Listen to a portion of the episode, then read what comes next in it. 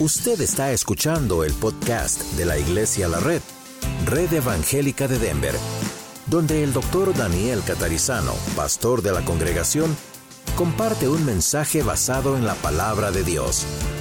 Ahora abra su corazón y permita que en los próximos minutos el Señor le hable y le bendiga. Padre, te damos gracias hoy otra vez por poder estar juntos en la libertad que podemos tener en este país para adorarte, para aprender, para estar juntos. Pedimos que bendigas todas las actividades de este día en las tres congregaciones, ahora también en cada maestro, maestra, las lecciones, en la escuela de vida, discipulado, nosotros aquí. Y Señor, ayúdanos a medida que vamos navegando versículo por versículo en este hermoso libro de tu palabra, Santiago. Ayúdanos, háblanos te damos gracias porque sabemos que lo vas a hacer. Queremos glorificarte y honrarte con nuestra presencia aquí en tu casa como familia, en la iglesia, pero también con toda nuestra atención y abiertos a escuchar tu palabra. En el nombre de Jesús. Amén. Ok, vamos al libro de Santiago entonces. Si tiene ya su bosquejo, y si no, hagan una seña nomás con la mano y enseguida se acerca alguien para mostrarle el texto. Santiago, estamos leyendo versículo por versículo y vamos en el capítulo 1, versículos 12 al 18 nos toca hoy. 12 al 18. Santiago 1, 12 al 18. En otras palabras, la semana pasada vimos Santiago la introducción y vimos 1, 1 al 11. Entonces vamos a mirar 12 al 18. ¿Listos? Dice, bienaventurado el hombre que persevera bajo la prueba, yo estoy leyendo la versión de 2015, porque cuando haya sido probado recibirá la corona de la vida que Dios ha prometido a los que le aman. Nadie diga cuando es tentado, cuando sea tentado, soy tentado por Dios, porque Dios no es tentado por el mal o no puede ser tentado por el mal y Él no tienta a nadie. Pero cada uno es tentado cuando es arrastrado y seducido por su propia pasión. Reina Valera dice concupiscencia, así que ya saben ahora lo que es. Su propia pasión. Verso 15. Luego esa pasión, después de haber concebido, da a luz el pecado. Y el pecado, una vez llevado a cabo, engendra la muerte. Mis amados hermanos, no se engañen. Toda buena dádiva y todo don perfecto proviene de lo alto y desciende del Padre de las Luces, en quien no hay cambio ni sombra de variación. Por su propia voluntad, Él nos hizo nacer por la palabra de verdad para que fuéramos como primicias de sus criaturas. ¿Les ayuda cuando leo el 2015 y ustedes están con 1960? Como que va aclarando algunas palabritas. La versión 60 es un poquito antiguo el español, ¿no? Yo, lo tengo en la memoria con la versión 60 y a veces por eso me cuesta leerlo acá con otra versión, pero esta es un poquito más fácil, pero es el mismo texto, ¿ok? No hay cambio en, en los originales aquí. Bueno, en nuestro bosquejo está una explicación de estos versículos. Son seis versículos. En el versículo 12, bienaventurado el hombre, hombre es un término genérico aquí, esa es hombre, mujer, la persona. ¿Qué significa? Dice aquí, siempre que Dios le enseñe, así como le castigue, lo instruye y lo corrige, siempre uno es bienaventurado. Entonces, mientras alguien de ustedes busca el Salmo 94, 12 y hace una seña con su mano para que hermano José vaya hasta usted y pueda entonces encontrar y grabar bien. Mientras que buscan eso, Fíjese otra vez, dice aquí, siempre que Dios le enseñe, le castigue o discipline, le instruye y lo corrija, eso es una bendición. Esa es la idea. Bendito el hombre, bendito la mujer que es instruido, corregido, castigado, enseñado por Dios. No nos gusta esa parte de castigado, ¿no? Es como que bendecido cuando Dios nos da todo lo que queremos. o bendito cuando Dios eh, nos da una cosa extra como un regalo. Bueno, claro, eso es bendición. Pero es bendición cuando somos disciplinados por Dios. Es bendición cuando somos corregidos por Dios. El libro de Hebreos dice que Dios al que ama, ¿quién recuerda? Corrige o castiga, otra versión dice disciplina. ¿Y cómo termina ese texto? Como un padre a su hijo, a quien quiere. ¿no? Entonces, Hebreos dice en la Biblia allí que Dios dice a través de ese libro de Hebreos que Dios al que ama disciplina como un papá a su hijo, una mamá, a su hijo, a quien quiere. Y luego dice, si, os dejáis, si, si Dios los deja sin disciplina, no sois hijos, sois bastardos. Ah, esa es una palabra fea en español, ¿no? Pero esa es la idea. Santiago, por supuesto, en coordinación, el Espíritu Santo está inspirando a ambos autores aquí. No se sabe exactamente quién escribió Hebreos, pero no importa, el asunto es que hay sincronización aquí en decir que tenemos que considerarnos bendecidos por Dios cuando Dios nos corrige. Eso significa que le importamos, que nos ama, que le interesamos. ¿okay? Si no, nos dejaría ahí, ah, que hagan lo que quieran. ¿Quién tiene el salmo? ¿José? Oh, aquí, Roberto, traes. A ver, vamos a ver si está el micrófono encendido. Bienaventurado el hombre a quien tú corriges y en tu ley lo instruyes. Muy bien, entonces bien, es bienaventurado la persona que es corregida por Dios. ¿Cuántos de ustedes alguna vez fueron corregidos por Dios? Todos, ni excepción. A veces no se dieron cuenta. Otras veces dijeron, no, no, no, no fue Dios, pero ya. ¿Qué piensan rápidamente que pueden ser ejemplos de cuando Dios nos corrige? Porque de pronto uno puede pensar, ¿y qué tal si no fue una corrección? ¿Qué tal si yo pequé? y estoy pagando las consecuencias. Son dos cosas diferentes, ¿verdad? ¿Puede Dios corregirnos aún cuando no es necesariamente un castigo por un pecado? Sí, por ejemplo, no corregimos a nuestros hijos. Bueno, siempre los corregimos cuando hacen algo mal, ¿verdad? Les decimos, no, esto está mal y esto está bien.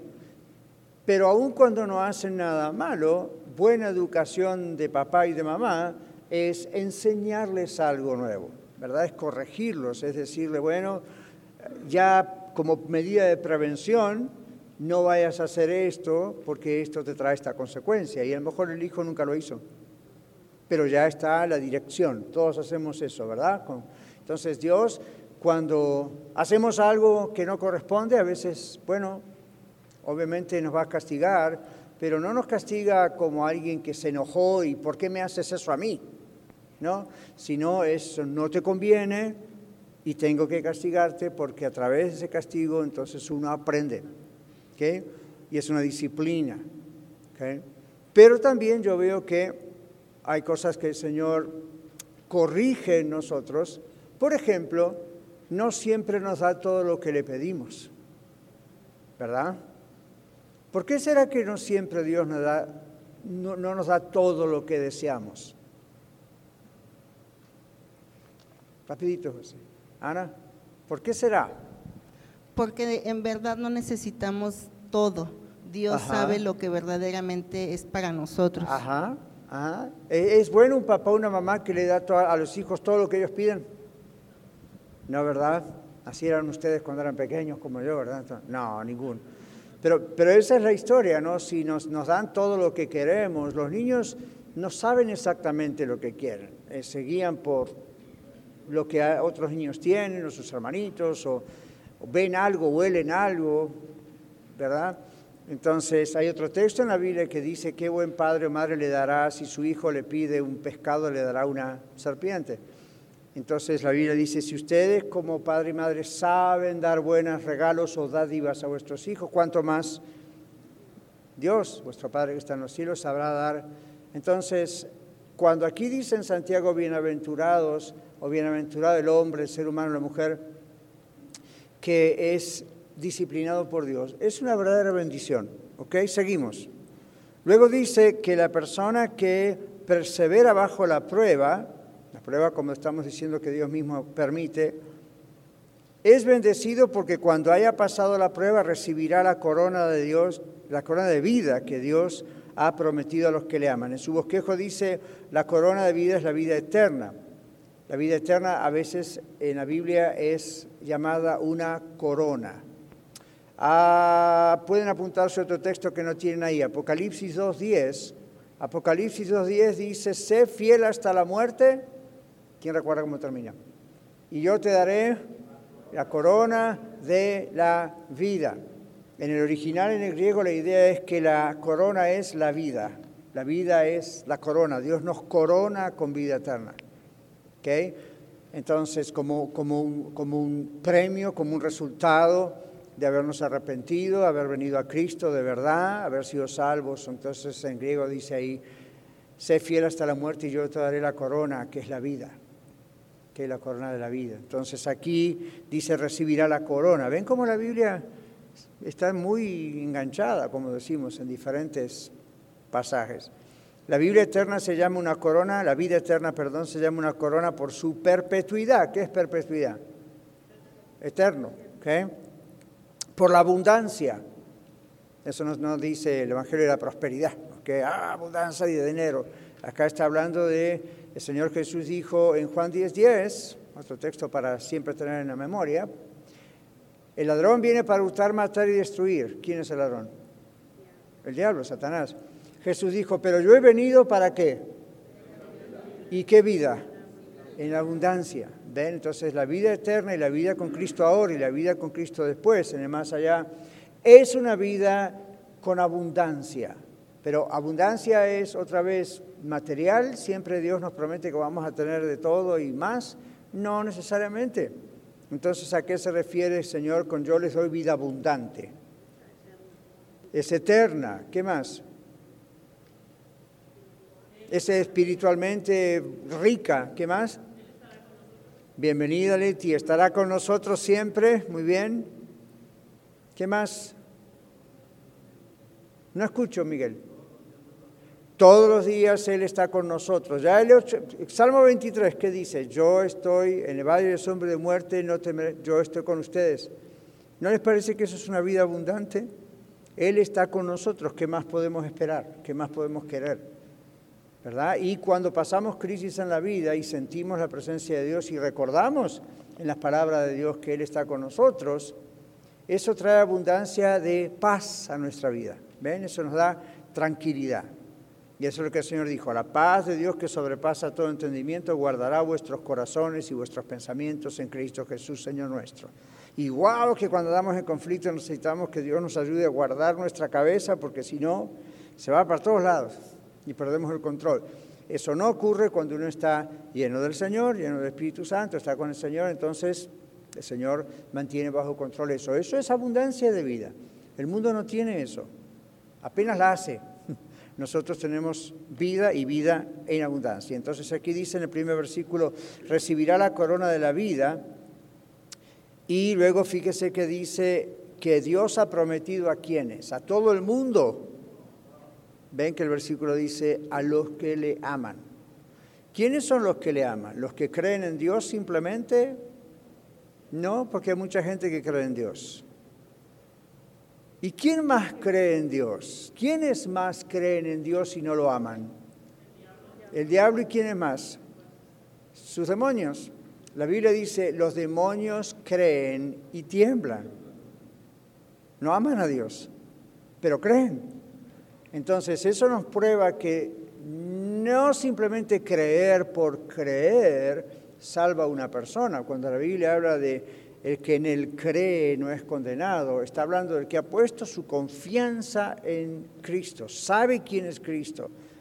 Dios, hombre, totalmente hombre, totalmente Dios, vino a la cruz a pagar por nosotros, resucitó al tercer día. Ponemos nuestra confianza solamente en Él. No en santos, no en la Virgen, no en el pastor, no en el sacerdote, no en nadie, solamente en Él para nuestra salvación. ¿Ven? Entonces Él nos da vida abundante, vida eterna, entonces, esos son los que le amamos al Señor. ¿Ven? No, bueno, gente cree. Cualquiera cree. Cuando no se confundan, cuando la palabra de Dios dice creer, como en Juan 3:16, ¿qué dice?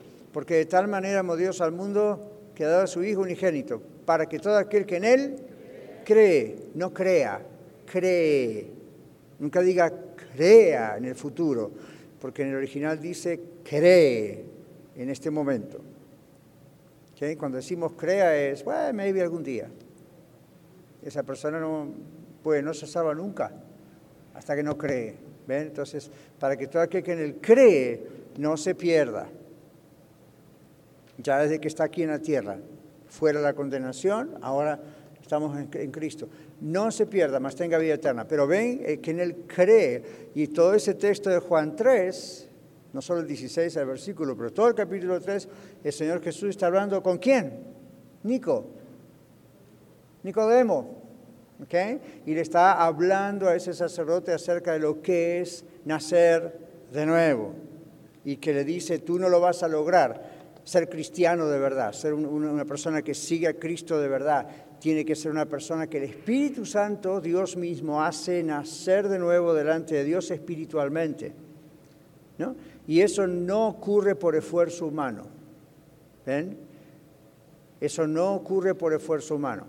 El ser humano reconoce su necesidad de Dios porque se da cuenta que está perdido y condenado al infierno. Y ahí es cuando dice, pero Dios envió a Cristo. Y voy a poner toda mi confianza en Cristo. Él es el único que me puede salvar. Él se puso en mi lugar. Sí, Señor, toma mi vida. Te entrego mi vida. Por favor, sálvame. Yo solo creo que tú eres el único Salvador. Cuando eso ocurre y es genuino, entonces el Espíritu Santo produce lo que llamamos la conversión a Cristo. Y esa conversión es el nuevo nacimiento. ¿Ven? Entonces, hay cristianos y cristianos. Hay cristianos de nombre, como hay católicos de nombre, como hay de todo de nombre. Y hay gente nacida de nuevo. Eso es un milagro que muchos de ustedes y yo experimentamos en una ocasión. A veces fue muy dramática, la recordamos y parecía que estábamos volando con los ángeles. Y otras veces fue muy sencillo, muy simple, no importa. La cuestión es que cómo sabemos que ocurrió un nuevo nacimiento. ¿Yolanda?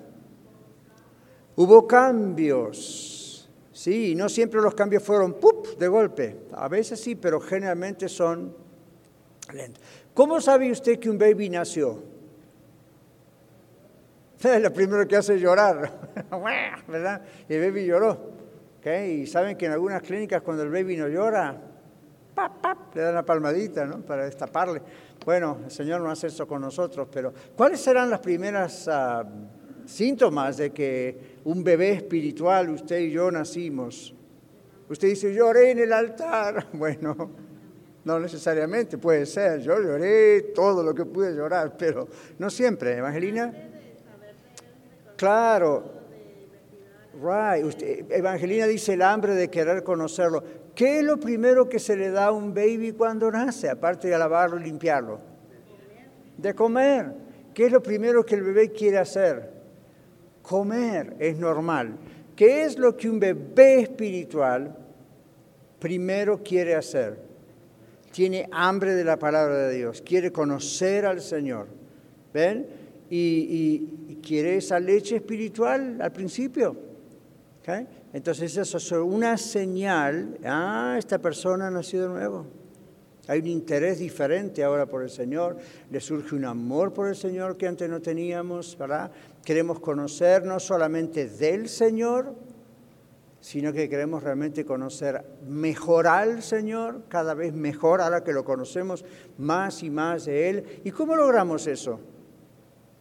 A través de la palabra de Dios. Ya Él nos reveló toda su voluntad en su palabra. Entonces, cuando usted lee la palabra de Dios, cuando yo leo la palabra de Dios, no es mera información. ¿Qué pasó con los judíos cuando salieron de Egipto? Bueno, ok, good, necesitamos saber eso. ¿Qué pasó con la iglesia primitiva en Pentecostés? Good, necesitamos saber eso. ¿Qué pasará en el futuro? Está Apocalipsis, San Mateo 28, good, necesitamos saber eso. Pero ¿saben lo que pasa cuando uno lee la Biblia? Es como si estuviera mirando a Dios cara a cara, ahí conoce cómo, cómo es Dios. ¿Qué cosas le gusta a Dios? ¿Qué no le gustan a Dios? ¿Ven? Cómo es su personalidad en general, podemos ver cómo trató con unos y con los otros. Entonces, una de las cosas que yo eh, sigo creciendo en mi vida después de tantos años, décadas, de leer la Biblia y conocer a Cristo es esto, mis hermanos. Cada vez uno conoce más la forma de ser de Dios, el pensar de Dios. Entonces, la oración, la palabra, la iglesia, uno va creciendo en conocer cada vez más a Dios. Ya no es solo información, ve, uno va conociendo, hmm, así piensa Dios, esto le gusta, esto no le gusta, esto, esto le agrada, esto no. ¿Ven? Entonces uno va creciendo. Su oración empieza a ser más poderosa, ¿sabía eso? Ya. Imagínese usted, usted que, que, a lo mejor todavía tiene su papá o su mamá cuando lo teníamos. Si los conocíamos y teníamos una relación bastante cercana con ellos, ¿verdad que sabíamos qué cosas les gustaban?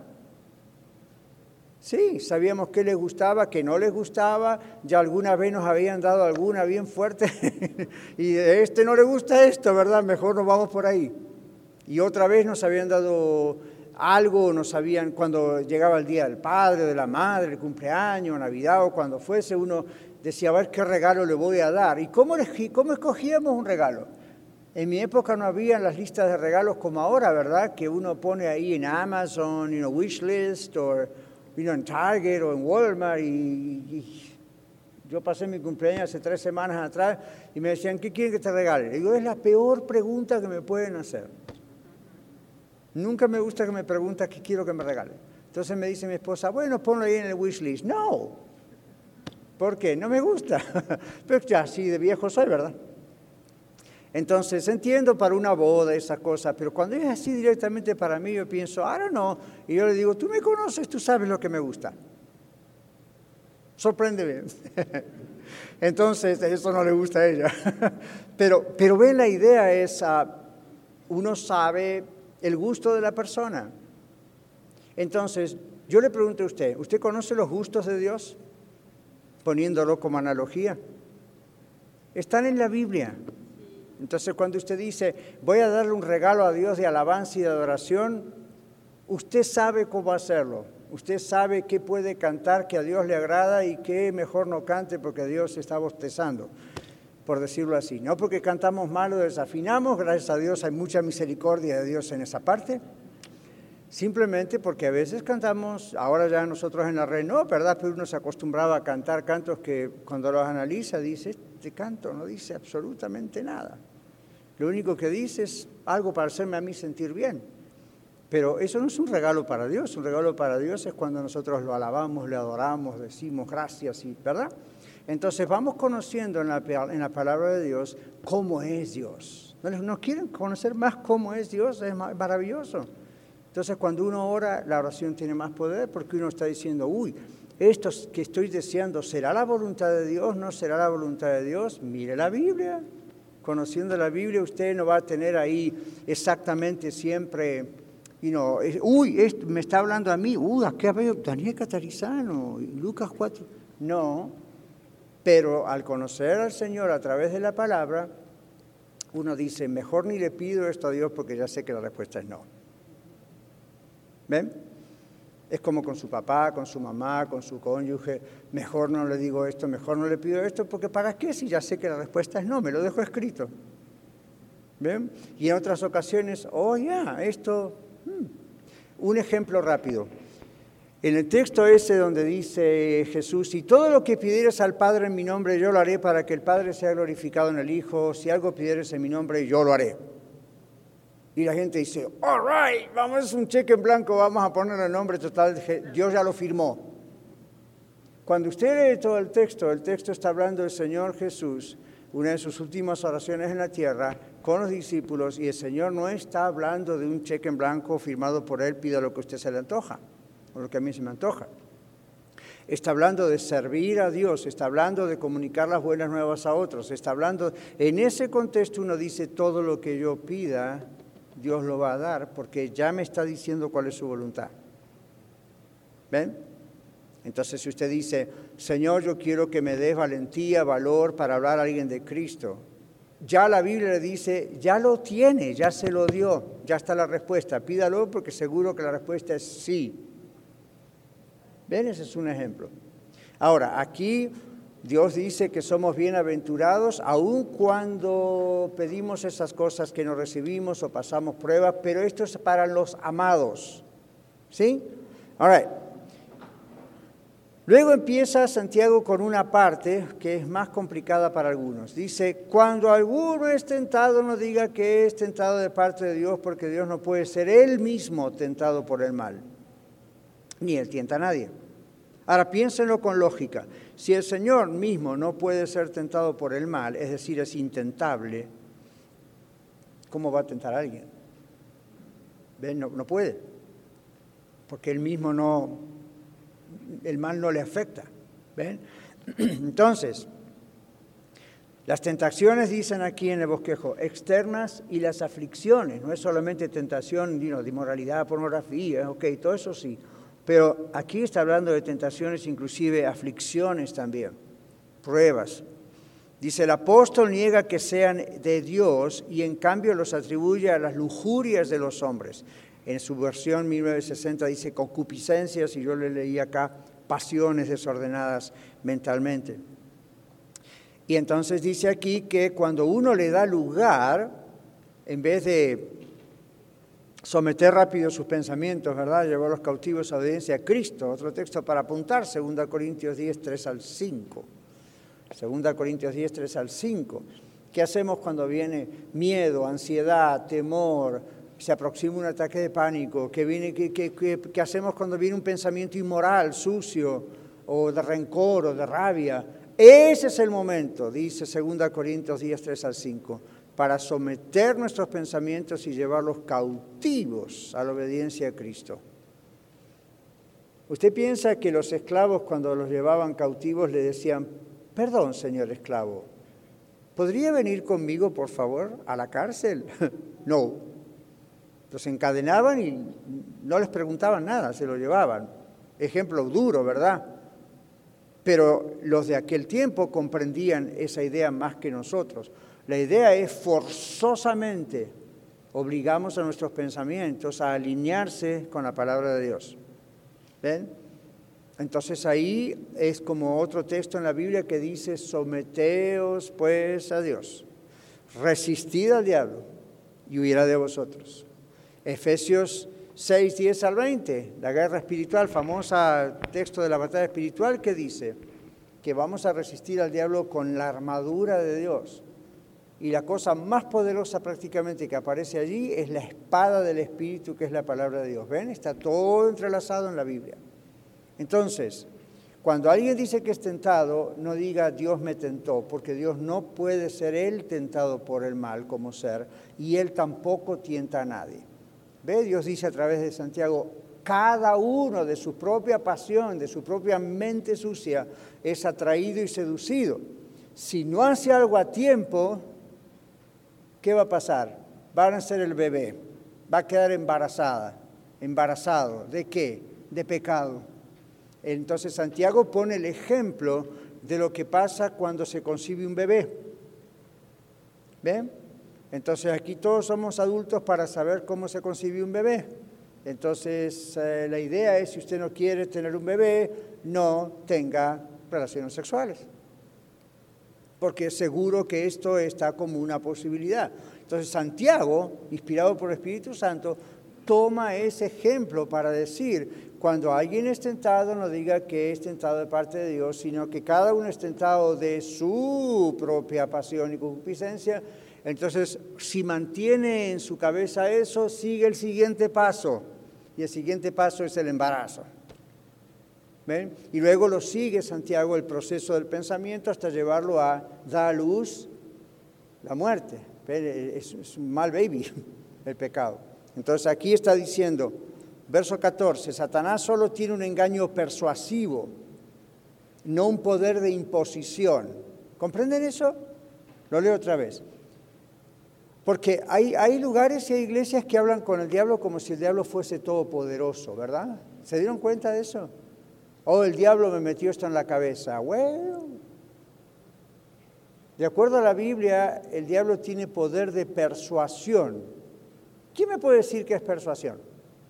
A ver, hermano, rapidito con el micrófono en cuanto a aquí atrás, Ana.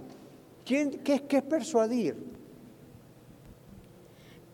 Es como dirigir a una persona a tomar una decisión, no obligarla, sino que mostrarle el camino, decirle cómo, sin obligarla directamente. Muy bien.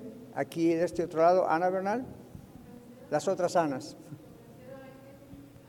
Tratando de... oh, perdón. ¿Convencer De que- a alguien? Sí, tratando de que cambie de idea acerca de Claro. cualquier cosa. Uno trata de convencerlo. Por ejemplo, ¿quiénes son las personas, para mí, quiénes son las personas más convincentes en la tierra? Los vendedores, ¿verdad? Ahí están, compre, compre, compre, compre, compre, compre. Y si son buenos vendedores, uno puede llegar a comprar aunque no lo quiera ni lo necesite. Entonces, el diablo tiene ese poder de persuasión. No tiene poder de meterle a usted la cosa en la cabeza realmente. Ahora, como digo, en muchos lugares, en muchas iglesias, la gente le atribuye más poder al diablo del que realmente tiene. Tiene mucho poder, pero a veces como que más poder. Y es una buena manera de echarle la culpa para sacarse el problema encima. Miren lo que dice aquí nuestro bosquejo. Satanás solo tiene engaño persuasivo, no un poder de imponer, no tiene esa autoridad.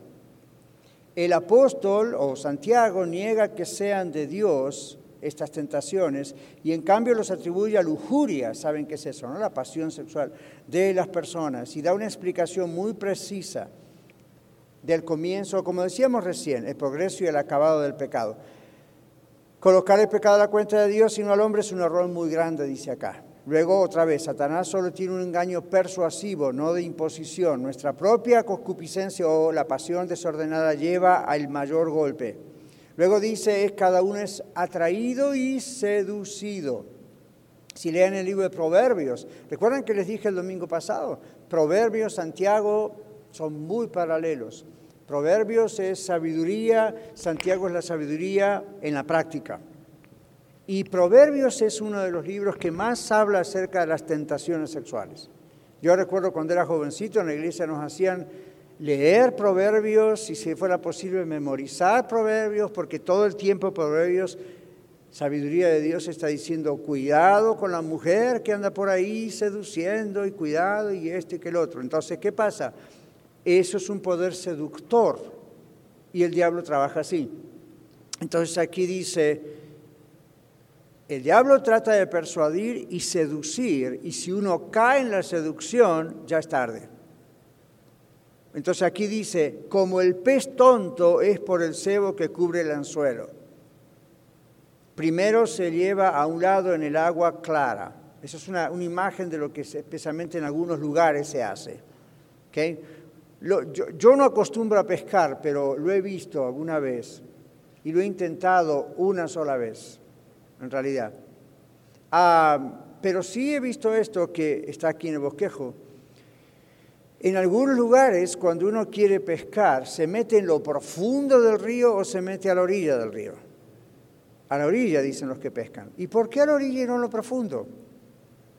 Uno trata de traer el pez y los peces a veces andan por ahí, pero ven, la idea, como dice en este bosquejo, quizá por la época de Santiago, era traer los peces más cerca de donde está el que los quiere pescar y poner un anzuelo que sea atractivo. Usualmente, ¿qué se usan en los anzuelos para los peces? Depende del, depende del pez, ¿verdad? Pero los que ustedes pescaban, ¿qué ponían? Ponían su reloj, o- no, ¿qué? Gusanitos, lombrices. ¿Cómo? Una enchilada, no. Con eso me, pes- me pescan a mí, pero no un pez.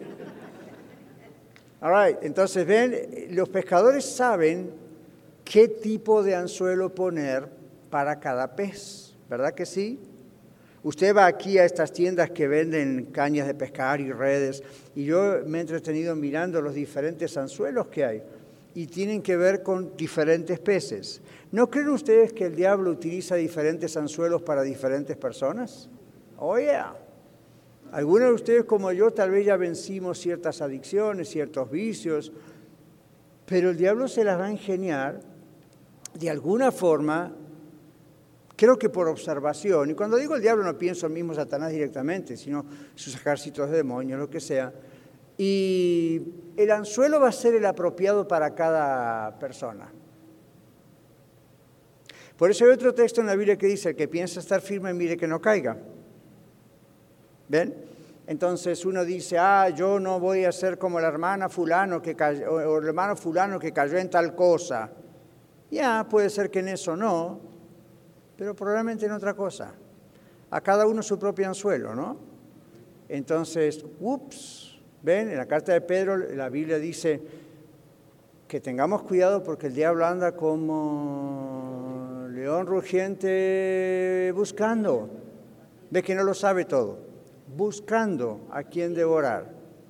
Y si quisiéramos poner el ejemplo de Santiago y el pescado y el pez y la persona, eh, cada pescado tiene su anzuelo.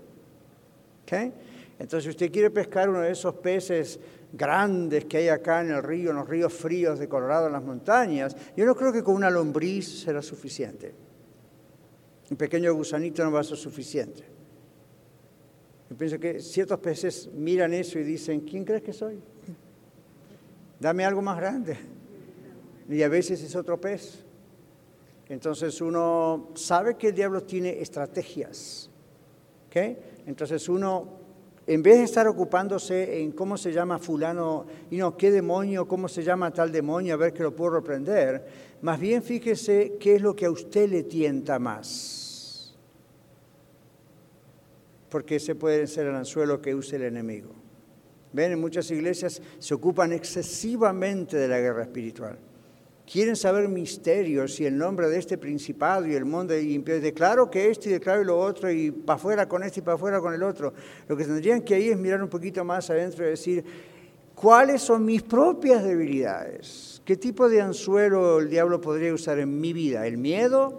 El temor, el pánico, el orgullo, el rencor, la tentación sexual, el alcohol, las drogas, I don't know, mis, ojos, la pornografía, cuál es el gran anzuelo con el que posiblemente el diablo pueda tentarme y hacerme caer? En vez de estar pensando, ¿quién era el príncipe de Persia en el libro de Daniel? Eso tiene su valor, pero no siempre es tan práctico para su vida y la mía con relación a ese tipo de cosas que todos sabemos pueden ser un anzuelo. Entonces, lo que Dios nos dice a través del libro de Santiago, su siervo aquí, es prestemos nosotros atención, cada uno a nuestra propia vida también, porque dice el diablo no impone, pero tira la tentación, por decirlo así, el anzuelo apropiado, y si somos seducidos, vean lo que pasa. Verso 15, la concupiscencia ha concebido. La trampa, dice aquí, o la trama de todas las enfermedades está en los componentes del cuerpo. Así el pecado está en los deseos del alma. Hay, dice el bosquejo, en él un consentimiento implícito, o sea, está dentro, una semilla de todo pecado, una propuesta de placer o beneficio que se está haciendo agradable para la pasión o la lujuria, o el principio de la naturaleza corrupta. El hombre pecaminoso está satisfecho con él y en lugar de resistir y rechazar el movimiento hecho, lo admite y lo recibe y lo aprecia en su mente y juega con él. Juega con la tentación. La Biblia dice, huya de la tentación.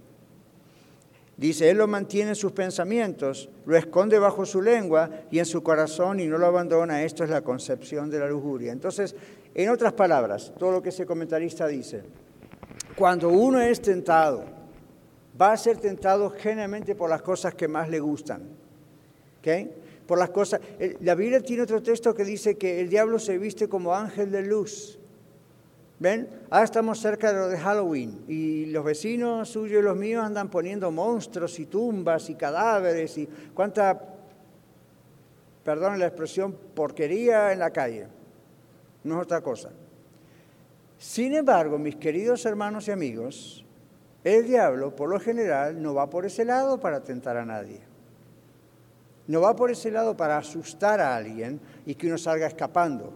Esas cosas ocurren, pero generalmente uno cae en pecado cuando es atraído por las propias pasiones, dice el libro Santiago de la Biblia, con las mismas cosas que a uno le gustan y le atraen.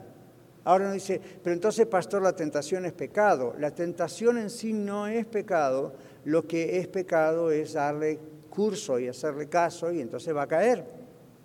Todos somos tentados, todos, el pastor también, todos en diferentes formas. Somos tentados. Mire, usted puede tener una tentación de caer en adulterio o la tentación de cuando va a Walmart y, la, y, y, le devuelven mal el cambio, un dólar más, no devolverlo. Y la tentación de decir, ah, esto es bendición de Dios. No es bendición de Dios. Usted está observando lo que pasa, devuélvalo. Pero adentro va a estar la tentación. Y la tentación va a estar como para, ok, ¿qué hago con esto? No lo piense dos veces devuélvalo, porque en cuanto le da lugar para pensarlo dos veces, ya perdió. No cayó todavía, pero está jugando con fuego. ¿Verdad? Entonces, aquí lo que está diciendo la Biblia es no juguemos con fuego. Cualquier cosa puede parecer muy pronto, sorpresivamente como tentación, y otras cosas ya sabemos cuál es el anzuelo que el diablo va a usar porque son justamente las cosas que a nosotros más nos atraen. ¿Ven? Entonces, mm, hay que conocer todas estas cosas. Verso 16. No se equivoquen mis amados hermanos. Dice aquí, amados hermanos, no se engañen.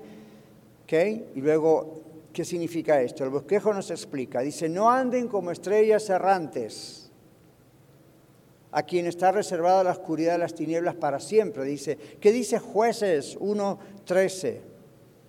Jueces capítulo 1, versículo 13, Antiguo Testamento, Génesis, Éxodo, Levítico, Número, Deuteronomio, José, jueces. Aquí, mano Miguel, adelante, léalo con voz fuerte, Miguel, por favor. Jueces 1, 13. Amén, dice. Y la tomó Otoniel, hijo de, de Sanes, hermano menor de Caleb. Y él dijo a casa, su hija por mujer. ¿Está bien la referencia o está mal la referencia? Bueno, vamos al otro. Génesis 3:12. Ah, porque dice, buscando engendrar sus faltas en Dios como lo hizo Adán. Génesis 3:12. Génesis, primero lo vio la Biblia Jorge de atrás. Él respondió, la mujer que me diste por compañera me dio de ese fruto y yo lo comí. Ajá, entonces Adán, ¿a quién le echó la culpa? ¿De veras le echó la culpa a Eva? Le dijo a la mujer que me diste, ¿y con quién estaba hablando? Con Dios. ¿Qué tal echarle la culpa a Dios? ¿Cómo funciona? No. Pero ven, la mujer que me diste por compañera, ella me tentó, o sea, le echó la culpa a Eva, pero en realidad a él le está hablando. Entonces, dice aquí, no se equivoquen, buscando engendrar sus faltas en Dios como lo hizo Adán.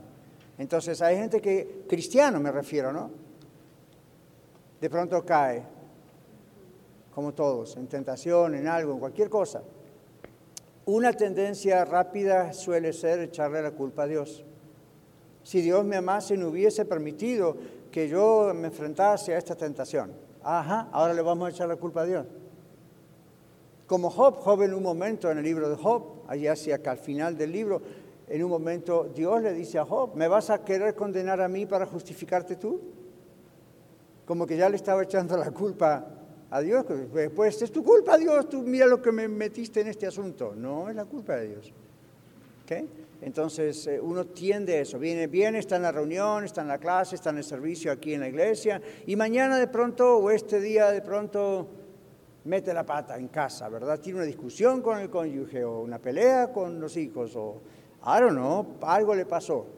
Entonces, una tentación, ¿saben cuál es? Ve, no sirve que vaya a la iglesia, para que ello no cambie nunca. Cuidado. Eso es darle lugar al diablo. Cuidado. ¿Okay?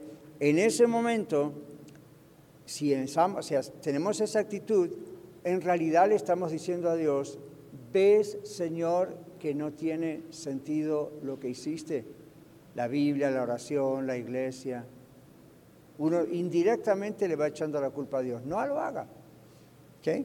Muy bien. Aquí luego dice en el verso 16 y 17, todo buen regalo, dádiva, dice la versión Valera, Reina Valera, regalo no solo temporal, sino también espiritual, son donaciones perfectas, regalos perfectos. Perfecto en la Biblia es perfecto y otras veces es completo. Las mayores excelencias en nosotros dependen tanto de Dios, así como la luz depende del sol, el padre de toda la luz en el mundo inferior. El mundo inferior es el universo. Y el sol se lo llama muchas veces el padre de toda la luz, porque en el espacio, en nuestra constelación, es la estrella más brillante. Sabrían ustedes que el sol es una estrella. Simplemente es más grande, es más cerca que las otras, está más cerca que las otras estrellas de la Tierra y brilla más por eso. ¿Ven? Entonces, desde el planeta Tierra decimos, ¿qué da luz al mundo? El Sol. ¿No? Entonces, aquí decimos, todo lo demás depende de esa luz del Sol.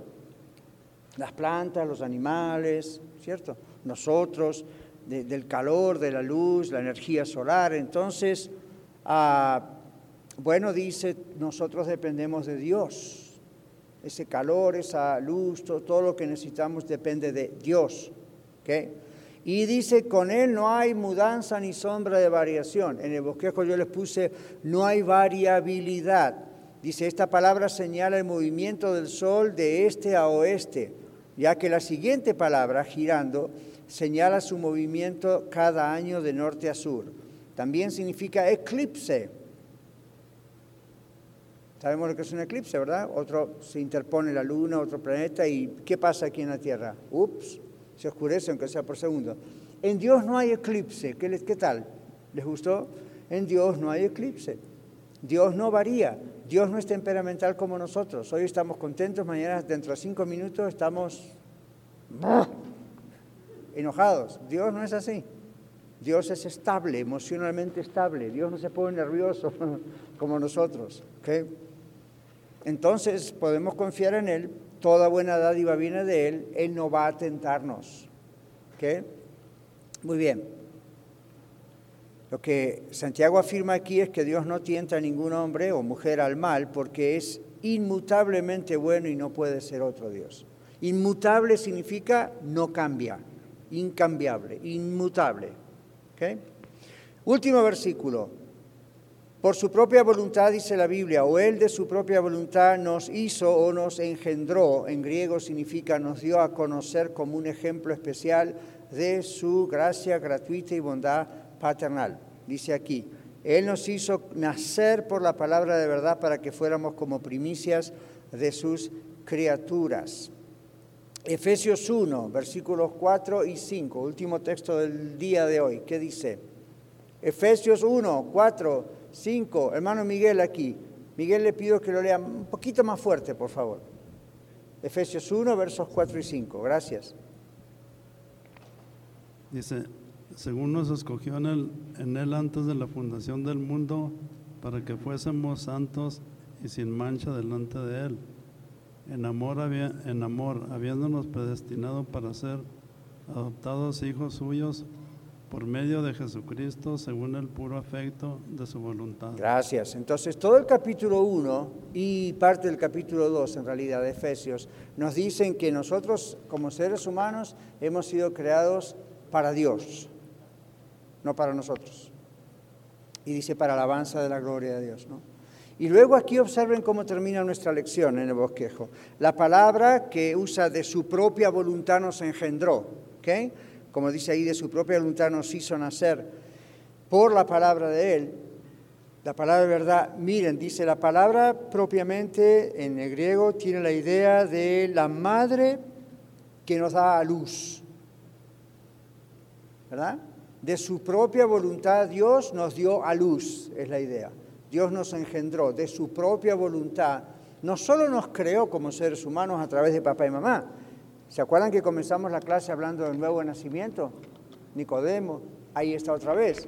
Dios de su propia voluntad, cuando nosotros nos arrepentimos, le pedimos perdón, reconociendo que nos vamos al infierno de otra manera, venimos realmente al Señor, produce que el Señor, dijimos, la conversión, el nuevo nacimiento. Y acá habla de engendrar. Entonces, el Señor que nos da la nueva vida, como una mamá que da a luz un bebé, no va a ser Él el que nos vaya a tentar para caer. Al contrario, hay otro texto que dice, hay otro texto que parece que se contradice, pero no, por eso hay que leer bien toda la Biblia. Porque hay otro texto que dice, el Señor no va a dejar no va a dejar que sean tentados más de lo que puedan, sino que con la tentación dará también la salida. No está diciendo que Dios da la tentación, está diciendo Dios permite eso, pero da la salida. El que origina el problema no es Dios porque Dios nunca origina un problema, Él no, no origina el mal como pecado. Lo permite, que hay muchas cosas en la Biblia que nos muestran eso, historias en la Biblia que nos muestran esto, pero leyendo todo el contexto de la Biblia, entonces nos damos cuenta qué es lo que está diciendo Dios. ¿Está bien? ¿Cómo vamos con Santiago? ¿Vamos aprendiendo alguna cosa? Para nosotros, ¿no? Para nuestra vida. ¿Alguna pregunta? ¿Estamos bien?